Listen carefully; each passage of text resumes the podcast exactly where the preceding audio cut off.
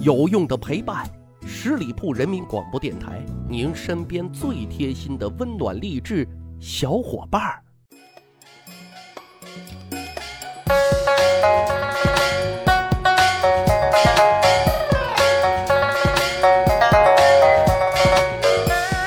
十里铺人民广播电台，长见识，长谈资，密史趣谈，我是大汉。中秋佳节临近啊，应个景，长点谈资。今天节目啊，咱们讲讲月亮和月饼的有关传说。古时候人们对月亮其实是很崇拜、特别向往的啊，月亮也是特别美好的一种象征。比如说我们常听啊“嫦娥奔月”等这样的故事。那今天咱再讲讲啊唐玄宗夜游月宫的故事。唐玄宗李隆基由于跟杨贵妃爱的那叫一个死去活来啊，也极大的提高了他在诸多帝王的人气指数啊。说句题外话，如果来西安旅游，一定建议啊去华清宫看一场实景演出《长恨歌》。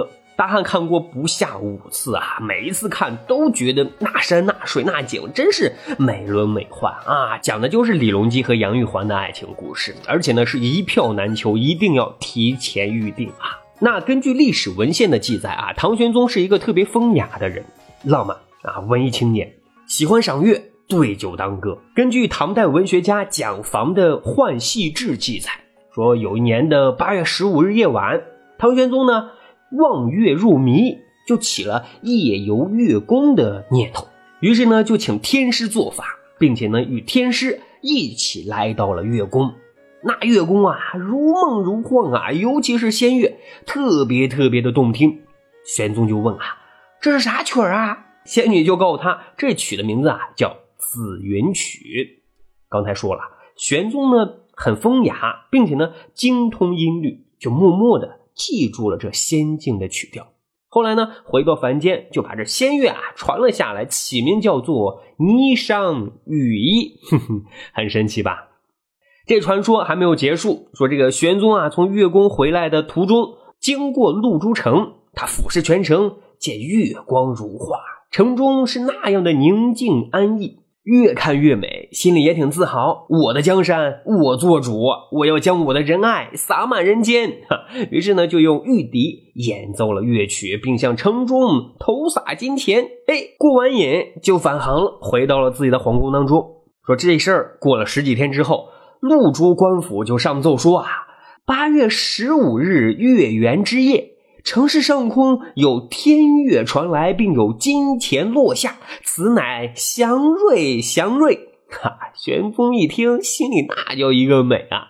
那这个故事还在唐代笔记小说《龙城录》中也有记载，而且还有新的演绎，说次夜上皇欲再求王，天师淡笑。谢而不允啊，就说啊，玄宗觉得太过瘾了啊，还想去月宫一日游，但是天师没有允许，因为啊，游月宫是特定时间八月望日才能做的事，也就是八月十五这一天才能上天游览月宫。好，说完了月亮，咱再说说月饼啊，在史料的记载当中啊，月饼是很早就有了。汉朝的张骞出使西域的时候啊，从国外带回来了芝麻、胡桃，当地人呢就用胡桃仁做馅做成了一种圆形的饼。那个时候啊，大家都叫它胡饼。有一年八月十五，主人公还没有变，唐玄宗和杨贵妃一起赏月的时候啊，一边看月亮啊，一边吃胡饼。唐玄宗就说啊，这玩意儿挺好吃啊，但胡饼这个名字啊，太不好听，太不雅。那这个时候啊，杨贵妃望着又大又圆的月亮，顺口就说：“这饼的形状啊，很像天上的月亮啊，那咱就叫它月饼，怎么样啊？”嘿，唐玄宗大喜，月饼多诗情画意啊！从此啊，胡饼就改名叫了月饼了。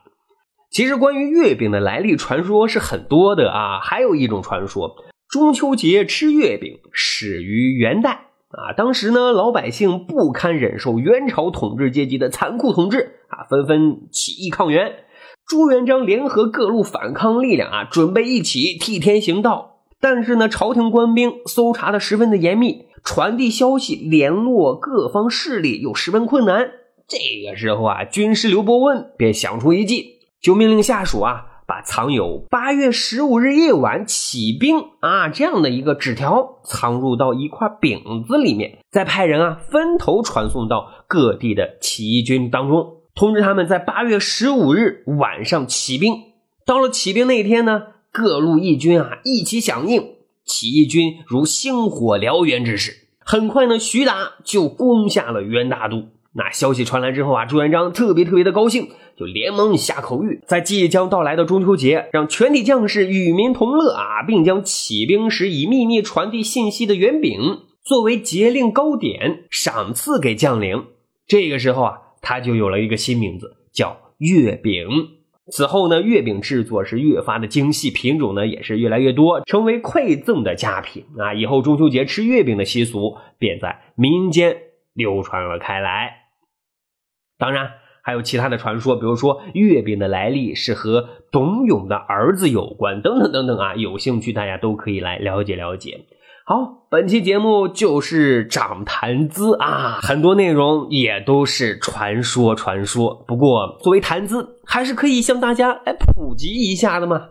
好，十里铺人民广播电台。密室趣谈，本期节目就是这样了。中秋将至，祝大伙日圆月圆梦圆，团团圆圆，官圆财圆路圆，左右逢源。哼哼，咱还有一个趣吧历史的小分队，如果您对历史边角料很感兴趣，欢迎大家关注十里铺人民广播电台的公众微信账号，然后回复数字一，就可以添加大汉的个人微信。经过简单审核之后，大汉就会邀请大家进入这个历史小分队当中，咱可以谈天谈地，聊历史段子。嗯，本期节目就是这样，感谢收听，下期再会。